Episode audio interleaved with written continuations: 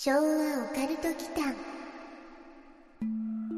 昭和オカルト祈間にようこそ。ここは昭和世代のおっさん2人が令和の今実話怪談や都市伝説オカルトスポットについて異なる立場に分かれてゆるーくディベートするチャンネルです。どうぞごゆっくり。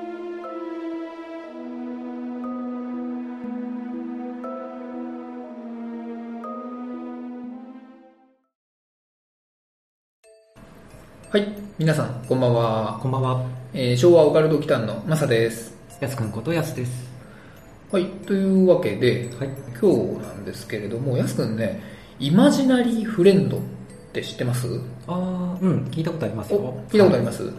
一応ね、説明しますと、はい。イマジナリーフレンド、うん。読んで字のごとくなんですけれども、うん空想上の友人うん。のことでして、心理学とか、その精神医学における現象の一つ、うん。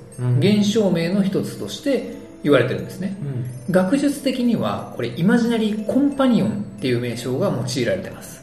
うん、フレンドじゃなくてねコンパニオンなんですってうん。でインターネット上では IF というふうに略されることもありますでもうちょっと説明すると通常はねこれ児童期子供の頃ねに見られる空想上の仲間のことを呼んでイマジナリーフレンドは実際にいるような実在感っていうのがあるんですって。でそれと一緒に遊ばれて子供の心を支える仲間として機能してるんですよ。うん。実際にね、うん。子供が。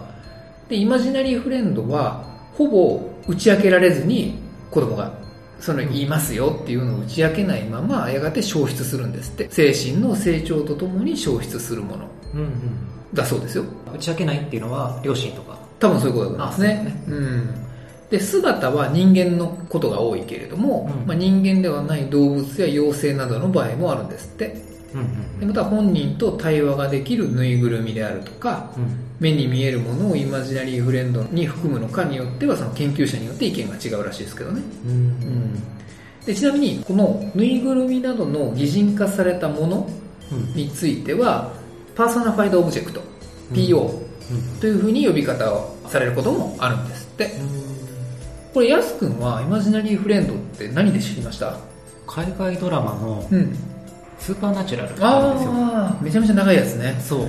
うん。途中まではねどっかにました、うんうん。一つの話の中で出てきはいはいはい。て、その中では、イマジナリーフレンドは妖精でしたね。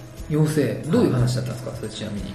それがまあテーマになった時。うん。まあ、主人公の兄弟のうちの弟がうん。イマジナリーフレンドを小さい時に見えてで喧嘩して見えなくなっちゃって、うんうん。で大人になってある日見えるようになったみたいな。ああそれはあれでした？また成長した感じだったんですか？イマジナリーフレンドが。そのままだったんですか？フレンドはそのまま、ああなんかねうん。内気な子供とかうん社会性が低い子供がイマジナリーフレンドを持ちやすいとされているとあされてたらしいんですけど、ーはい。近年の研究ではあんまりねそのイマジナリーフレンドを持つ子供と持たない子供との間にパーソナリティとか気質の違いっていうのはあんまりないらしい。あないんですね、スーパーナチュラルだったら、うんどっちかっていうと下の子の方が内気ああ、まあ、でしたねこのじゃああれなんですかね。最初の学説の時の話だったんですかね。そういうノリでやってました。うんマサがイマジナリーフレンドを知ったきっかけって何でした、はいはい。あのねそれもね僕も安くんに合わせてスーパーナチュラルですって言ったらなんかスーパーナチュラル界がこうね 出来上がテーマとして爆誕したかもしれない爆誕したかもしれないですね。スーパーナチュラルはねごめんなさいね。途中までしか見てないんでそれは見ときます。あはい僕はですね、うん。かまいたちの夜です。これはねい。やだいぶねレアな話で大変恐縮なんですけれども、いましたっけ、と思うでしょ、うん。そうゲームではねそういうのはないんですよ。うん、実写版。実写版あるんですね、うんあるんですよ。ドラマではい、2002年うんうん。の7月に放送された「かまいたちの夜」っていう実写版のドラマがあったんですよ。主人公がねうん。藤原竜也君なんです。でマリ役がうん。内山里奈ちゃんはいだったんですよ。でその2人が、まあ、小通り確か行く話だったかな、なんかね変なハンドルネームがついていて確かねトールではないんですよ。うん。かまいたちの夜のゲームが好きだったっていう役だったと思うんですよね。うんなんかね、ハンドルネームとかね、トールもどきとかいう名前だった気がするんですよね。うんで、内山里奈がなんか寂しがり屋のマリとか、そういうハンドルネームで、そのかまいたちの夜を演じてるんですよ。うん登場人物を演じているっていう設定だったはずなんですよね。でね、ちなみにね、その話ではね、内山里奈役のそのマリのね、マリの役だったその女の子がまるまるイマジナリーフレンドでしたよ。うんっていう回だったんですよ。はいただね、その話はね、イマジナリーコンパニオンだったかな、さっき言ってた学術的な方だったかなっていうふうに思うんですけどね。呼び方がうん。あで、なんかその、かまいたちの夜のマニアが集まってオフ会を開くみたいな、そういう話だったんですよ。オフ旅行みたいな感じかな。うんうんで、まあ、かまいたちの夜になぞらえて、まあ、かまいたちの夜だと、今夜12時、誰かが死ぬだったかな？なんかそういうのが部屋に差し込まれるんですけど、うん。ドラマではまたちょっと違うんですけどね、ちょっと真似られてて、今夜死をもって償えみたいな感じだったと思うんですけど、うん。で、まあ、どんどん人が殺されていくはいという話なんですよ。うんただまあ、そのマリが犯人じゃないかっていう話が、実はイマジナリーコンパニオンでしたみたいな、ううん。ん具現化されていた存在みたいな、そんな話だったんですよね。なるほどね。うん。これね、今回なんでね、この話題にしたかっていう話なんですけど、はい。なんかね、一部でね、ジブリのはい。名作の魔女の宅急便に出てきたジジがうん。イマジナリーフレンドなんじゃないかっていう話がね、なるほど。あの、説が上がってるんですよ。はいはい。僕はね、ちょっと違うと思ってるんですけど、うん。まあディベートだったらまあ違う派でいきたいんですけど、うただね、そういう話があるんですよ。魔女の宅急便って見ました？見ましたね。まあもうね、何回もね、うん。やってますからね。うん、もう、細部まで覚えてますよね。うん。本当？うん覚えてるかな。本当ですか、うん。じゃあ質問していいですか？はい。キキが働いたうん。パン屋さんの名前は、パン屋の名前？はい。なんだったかな。グーチョキパン店です。そうです、そうです。じゃあ、そのおかみさんの名前は？全然覚えてないですね。おそのさんですよ。うんそんな日本的な名前おそのさんですよ。でね、あの、ジジがさ、うん。最初喋ってたのは覚えてます？キキと。会話をしてたでしょ、会話してましたね。うん。で、それが突然話ができなくなったじゃないですか。うん。あのね、ジジとの会話ができなくなった部分に関して、やっぱり今でもね、ななんでだったんだろうっていうのがあるみたいで、うんうんで、まあ一番多い説としては、最後に一応魔力が戻るじゃないですか。うん。デッキブラシで一応そ空が飛べるように戻るうんんだけどマリコが、うも、ん、戻った演出ありましたね、うん、戻ったけれども、ジジとは話せなかったでしょ？最後まで。そうだ。うん。そう。うん。なので、まあ、ジジ側が変わってしまったのが、キキ側が変わってしまったのかっていうのが長いことね、この争点になってるんですよ。で、まあ、野暮なこと言いますけど、そのキキが女性として、まあ、体的にね、思春期を迎えて成長したためじゃないかっていう説がまずうん。一つ。考察として。考察としてね、ううん。んあんまりちょっと口にするのはね、はばかられるんですけど、女性としての女の子から大人の女性になる時のタイミングってあるでしょ、あれが起きたんじゃないかっていうのが、うん。まず一つ。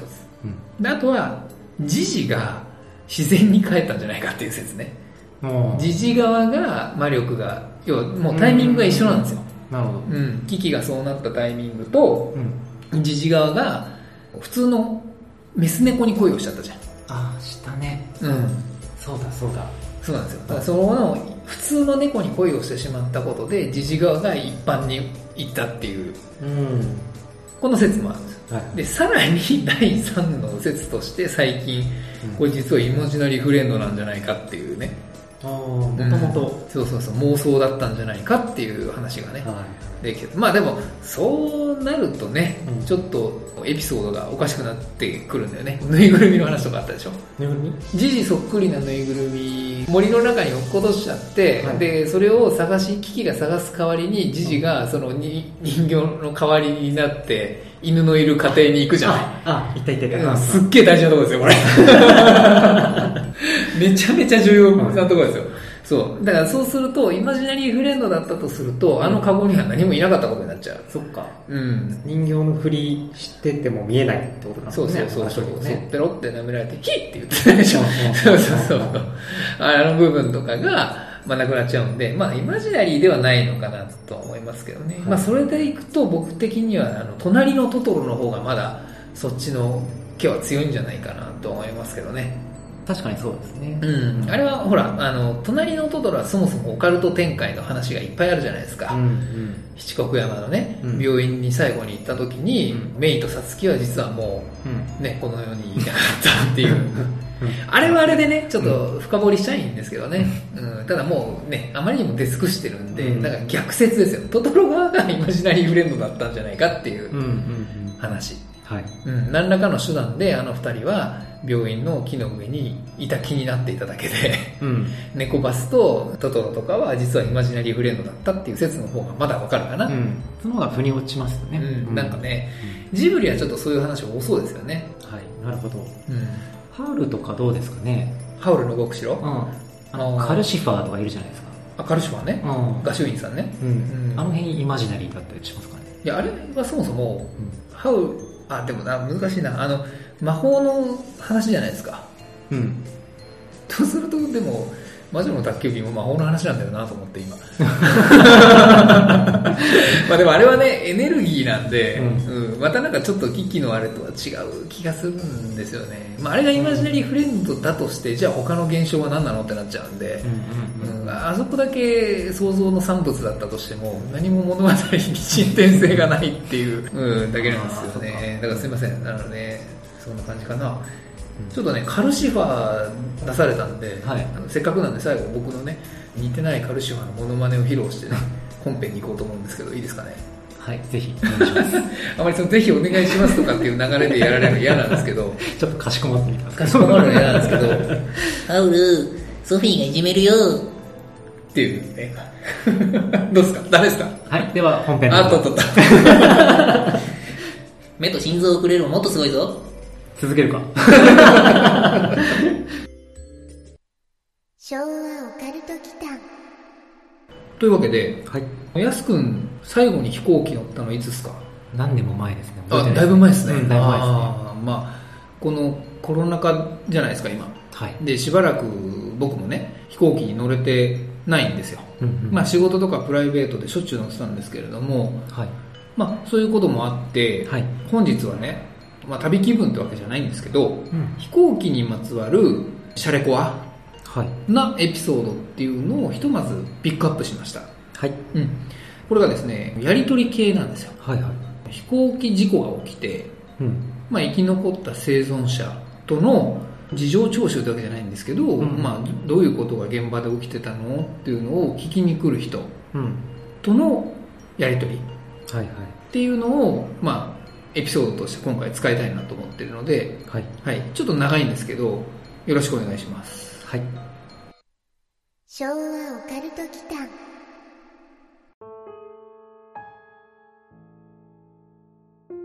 事件に関する重要な記録をここに公開する。IC レコーダーによる記録である。吹き込まれた声は基本的に上村ひなのものだけである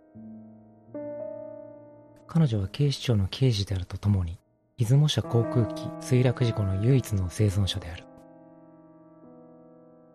上村隆代ちゃん事故当時13歳の叔母でもある。高代ちゃんは事故の怪我によって長らく植物人間状態とみなされていたが先日意識をはっきりと回復していることが確認された。会話ができるほどには回復していないため奥歯に電極を取り付け歯を噛み合わせると電子音が鳴る仕組みでコミュニケーションを可能にしたイエスの場合は2回ノーの場合は1回歯を噛み合わせてもらった高代ちゃんの精神安定のため、部屋にはひなさんと高代ちゃんの二人だけである。カメラなども設置していない。以下が記録である。こんにちは。無音。私のことを覚えていますか？カチカチ2回。ええ。ひなおばさんですよ。少しお話をしてもいい？カチカチ2回。今日はお日様が出ていますね。気持ちいいですか？カチカチ2回。お外に出ます？カチ、一回。ここでいい？カチカチ、二回。そう。それじゃあ、ここで。無音。あのね、おばさん、事故の時の話をしたいんだけど、いい？無音。ダメ？ややあと、カチカチ2回。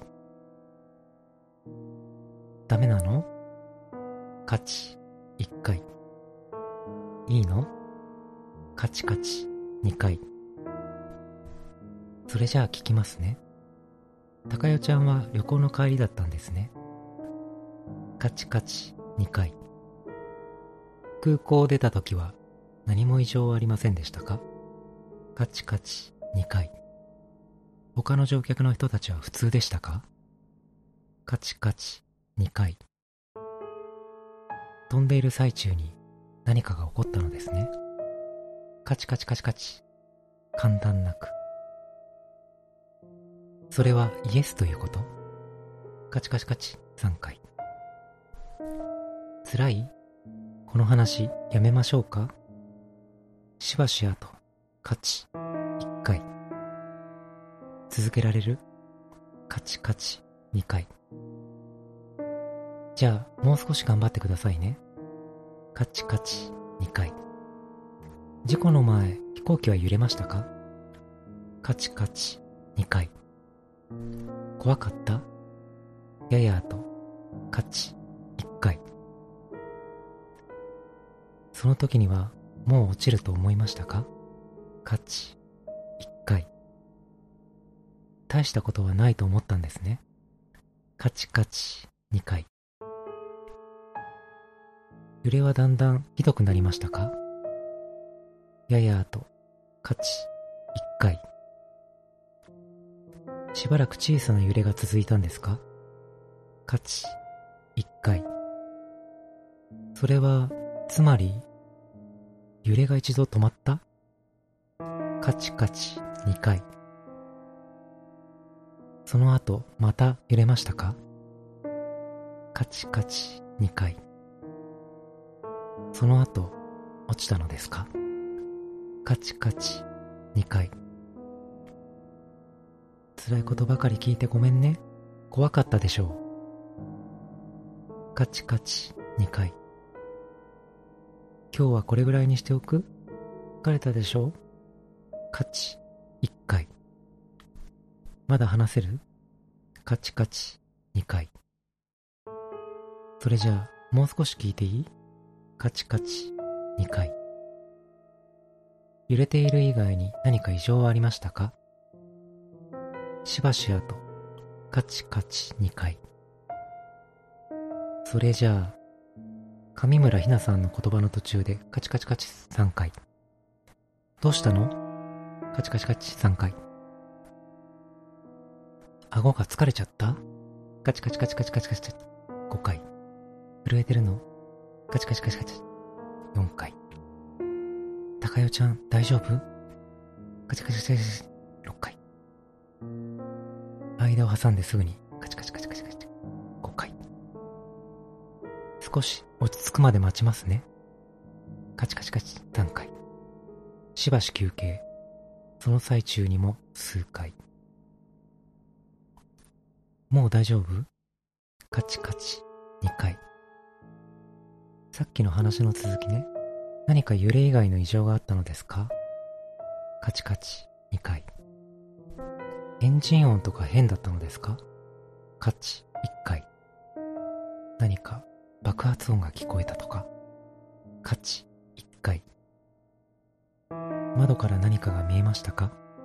カチカチ2回。それは何か硬そうなものがぶつかったのが見えたということでしょうか？カチ1回。もしかしてそれは墜落の直接の原因じゃないと思いますか？カチ1回。窓から見えたものが墜落の原因ですか？カチ1回。それは上村ひなの言葉の最中何度も続けて、カチカチカチカチカチカチカチ。回数不明。高代ちゃん大丈夫？怖いの？カチカチカチカチカチ。連続。もう大丈夫だから、怖がらなくてもいいんですよ。ここは病院だから、落ちたりしませんよ。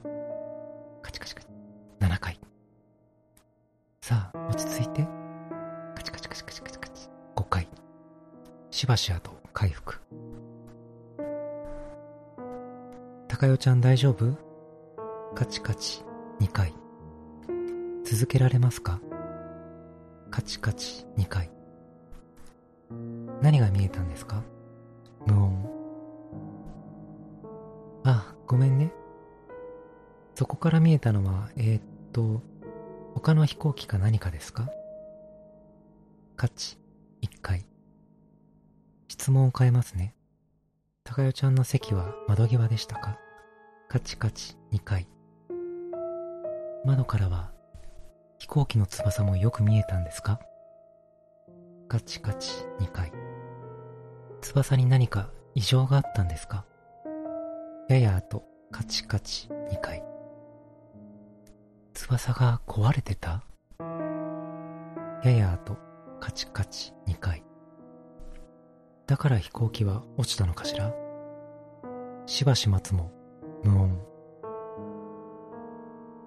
翼が壊れて落ちたわけじゃないの？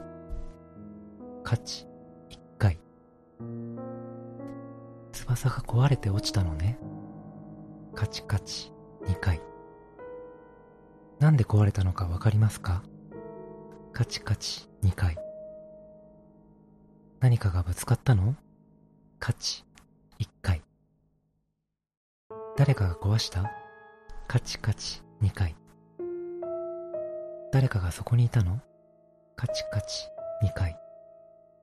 それで、言葉の最中、小刻みに何度もカチカチいい？カチ1回。カチ1回。カチ1回。と、間を挟んで、収まるまで待つ。その誰かは翼だけにいたのですか？カチ、一回。一人じゃなかったんですか？カチカチ、二回。たくさん？カチカチ、二回。いろんなところを壊してた？カチカチ、二回。窓は？カチカチ、二回。それは窓を壊して入ってきたということ？カチカチ、2回。その何かは乗客にひどいことをしたのですか？カチカチ2回。高代ちゃんの傷もその何かのせい？カチカチカチカチカチカチ。傷口から唾液がカチカチカチカチカチ。何度？も。牙が生えてた？カチカチカチカチ。何度？も。ぬめぬめしてた？カチカチカチカチカチ。何度？も。目が真っ黒で、ぶどうみたいに小さくて、びっしりと、カチカチカチカチカチ、何度？も。子供みたいに小さい、カチカチカチカチ、何度も。手が、うん、足、たくさん生えてて、這い回るみたいに、カチカチカチカチ、何度も。変な声で、何かをこすったみたいな声で、カチカチカチカチ、何度も。すごく小さな穴や隙間からズリズリって出てきて、カチカチカチカチ何度も。体に張り付いてきて、カチカチカチカチ何度も。登ってきて、カチカチカチカチ何度も。噛みついて。電子音は以降一切鳴らなくなる。食べられ、痛い、助けて。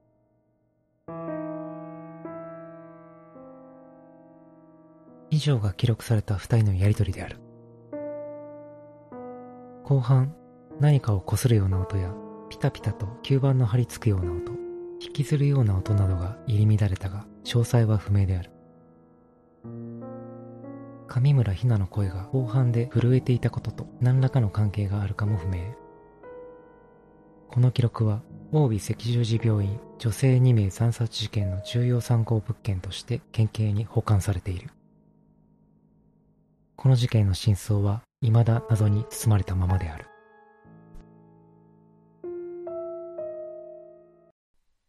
昭和オカルト祈間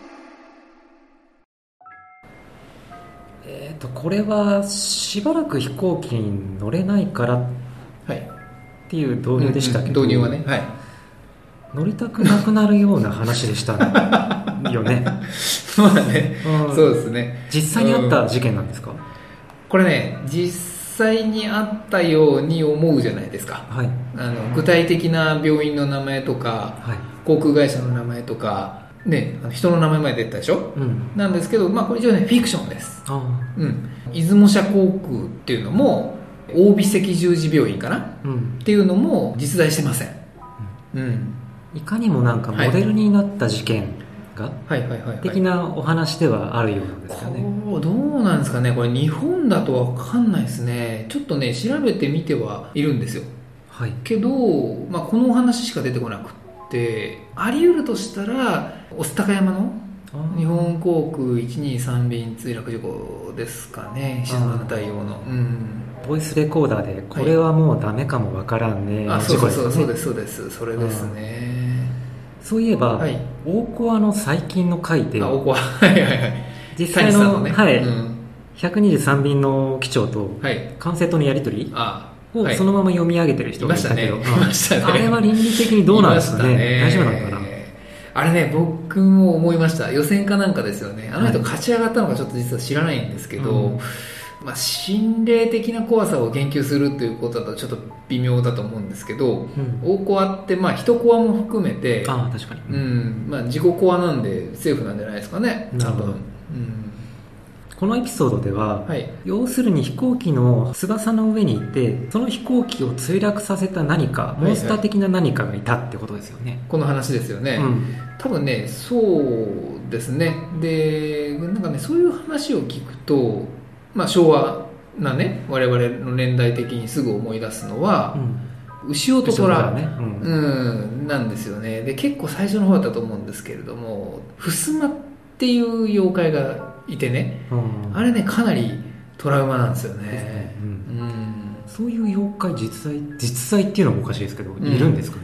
あ襖うん襖はねどどうなんですかね。水木しげるさんの世界観にはいたかわかんないんですけど僕はあの牛尾と虎しか知らないんですよ。うんうん。で一応その襖だけでねこの名称で言ってると日本家屋にあるあれあれをね襖を想像しちゃうかもしれないんで一応説明をしますと、はい。えーっとですね遥か上空を飛び時折ごそっと人を食うために降りてくるという巨大な妖怪。うん人を食うための欲は虎ですら呆れるほど、まあ、これ牛尾と虎基準ですからね。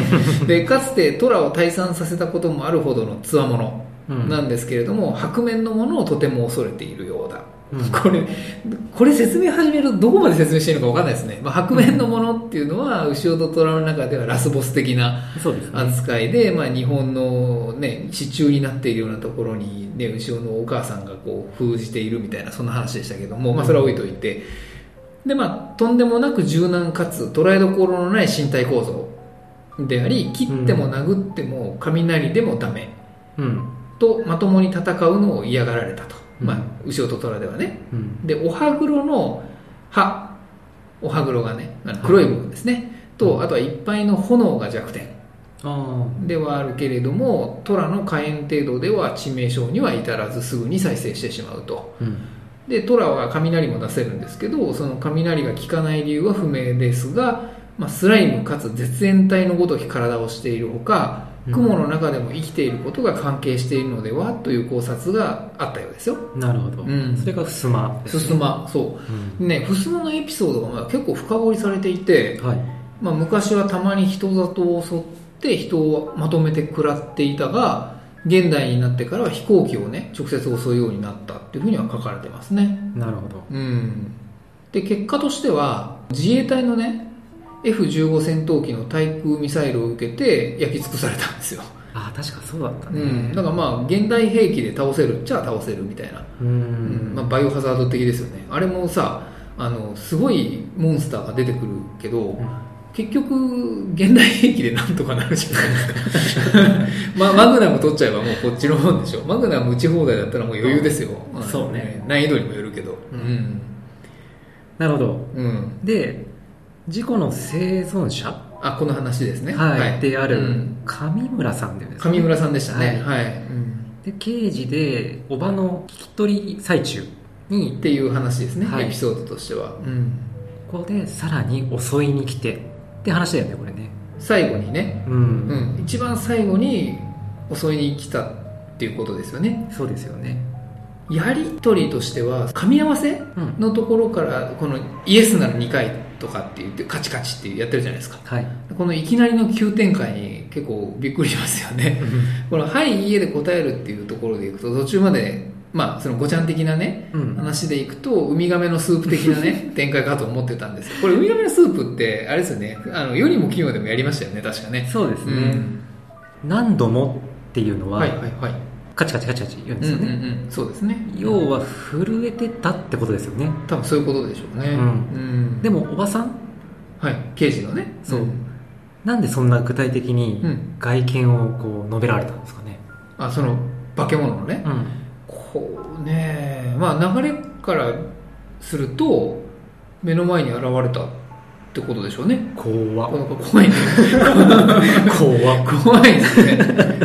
そのね。牙が生えていて。あやっぱりそうか。ぬめぬめしていてで目が真っ黒で、うん。ここも嫌なんだけどな。ブドウみたいに小さくてびっしりとって書いてますもんね、うん。これ何がびっしりだったんですかね。目がたくさんあったってことじゃないですか。ね、え集合体恐怖症にはあたまらないですそれねダメなやつです。僕無理無理無理無理無理、うん、無理です。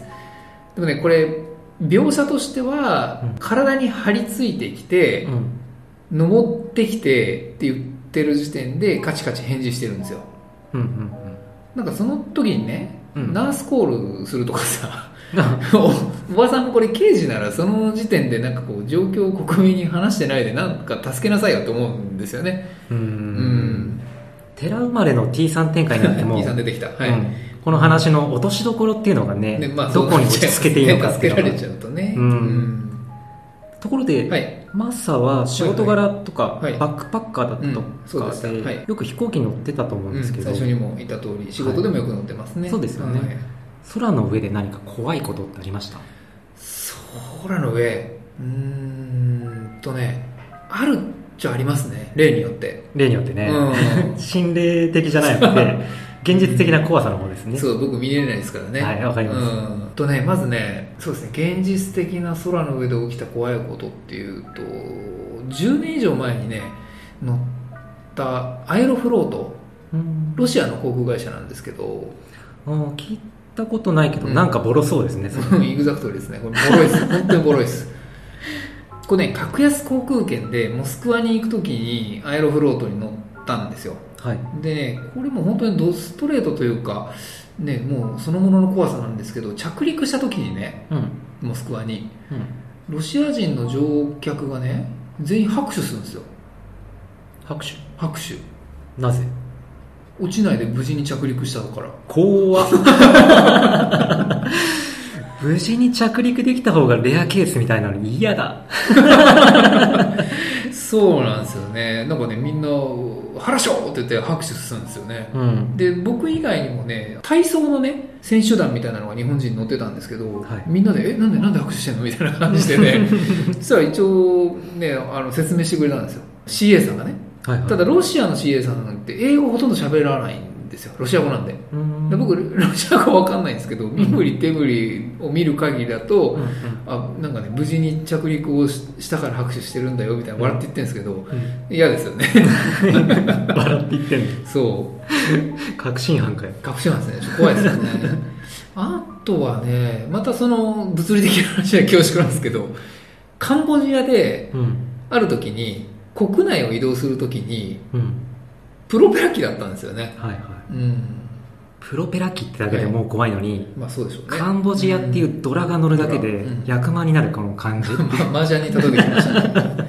すごいね、リャンハンで役満っすか？もう。カンボジアプロペラ役満っすか？すごいな。裏ドラ乗りまくりみたいな感じです、裏、これ裏、裏、ドラ扱いなんですね。あのね、プロペラ機自体は日本でもね、まだ現役ですよ。うんうん。あの、福岡から対馬行く時とか、まあ実際それで乗ったんですけど、正確にはね、これ、ボンバルティアっていう、まあ、ボンバルって言うんですけど、まあ、カンボジアのね、その、オンボロディアじゃな、あ、オンボロディアじゃない、プロペラ機で移動したんですけどね。うん。確かね、シェムリアップの空港だったと思うんですよ。シェムリアップってわかります？わからないです。ああ、えっとね、アンコールワットって、あー、聞いたことある。そうそうそう、あのアンコール遺跡群にまあ一番近いのがそのシェムリアップっていうところがあって、うん一応空港があるんですよ。はい。でね、そこに行くまでがそのプロペラ機で行ったんですよね。うんうんうんで、機内のね、他の僕以外の欧米人、外国人旅行客もたくさん乗ってて、そこら辺からね、オーマイガーとかね、ジジーザスとかね、こう、すごいざわざわ騒ぎ出したからね、何かと思ったんですよね。はい。そしたらね、本当に外見たら、胴体着陸するぐらいの勢いで、あの、もう村にね、着陸しそうになってたんですよ。うんそれは事故？むあの、村に着陸したんですか？えっとね、当時、うん。あの、滑走路と、その村みたいなところの敷居がね、すんごい曖昧だっあたんですよ。はい。日本みたいにちゃんとこう、整備できてないというか、あ村、境界がわかんない感じそうそうそう、もう、村のね、延長線にあったぐらいの、ーなるほど。あれなんですよ。一応空港なんですけど、その窓から見てると、墜落しかけてるようにしか見えないっていうね、そういう状況だったんですよ。はいはい。うん。こういうのって、はいあれですが、はい発展途上国のプロペラ機って乗りたくないですよね。うんいろんな意味で。まあまあまあ、日本ならまだね。うんでもね、日本もね、調布からね、八丈島に行くやつがこの間落ちてますよ。この間っつっても、えー、覚えてないですか？夏に。落ちてんですか？うん、落ちてます。夏ぐらいに。にさ4年前かな？4、5年前じゃなかったかな？うんだから結構ね、実はプロペラ機はね、そういうことがあるんですよ。なるほどね。だからね、僕が空の上で起きた怖いことっていうと、まあこれぐらいですかね。うん。まあでも今回の読んでもらったやつって、もっとなんかモンスター的なやつなんで、はい。その僕のね、その物理的な怖さではちょっとないとうん思うんですけどね。うんうんまあでもこれ気になるのは、はい。最後ね、うん。何度も噛みついて、電子音以降一切ならなくなる、食べられ、痛い、助けてって言ってるじゃないですか。はい。これこの後どうなったんですかね？食べられちゃったってことですかね。どっちが？どっちですかねこれね。う、うん。まあおばさんの方かな。おばさん、まあ、刑事の？まあまあね、優先度的には怪物のふすま、ふすまかわかんないけど、仮に襖として。仮にふすまとして、ふすまの優先度的にはおばさんですよね。でもそしたらおばさんに最初に目撃されてるんで、うんなんか不利になる気がするんですよね。後ろからいきなりガプッといけばいいいい気がするので。うんうんうんまあ、これはね、どちらかというとそのやり取りの中での怖さを想像させる話なのかなとは。確かにそうですね。ん想像力がたくましい人ほど怖いみたいな感じ。そうそうそう。まあ、うんいきなりね、正常に続いている中で、突然異常な事態が起こるっていう怖さかなというふうには思ったんですよね。昭和オカルト祈間まあ、その映画のね、トワイライトゾーン的ですね。トワイライトゾーン。うん。まあ、飛行機の翼の上にね、飛行機を墜落させた怪物がっていう話だったんで、ちょっとその辺を想像したんですけどね。うんまあ、架空ではあるんですけれども、コロナ禍が明けてね、うんまあ、飛行機に乗るようになったらね、またちょっとこの話を思い出してね、思い出したくないかも。思い出して 思い出したくはないかな。うん、まあでもそこの旅旅行というか飛行機の移動に思いを馳せながらね、なるほど。うん、できたらいいかなと思います。どんな終わり方だろうな。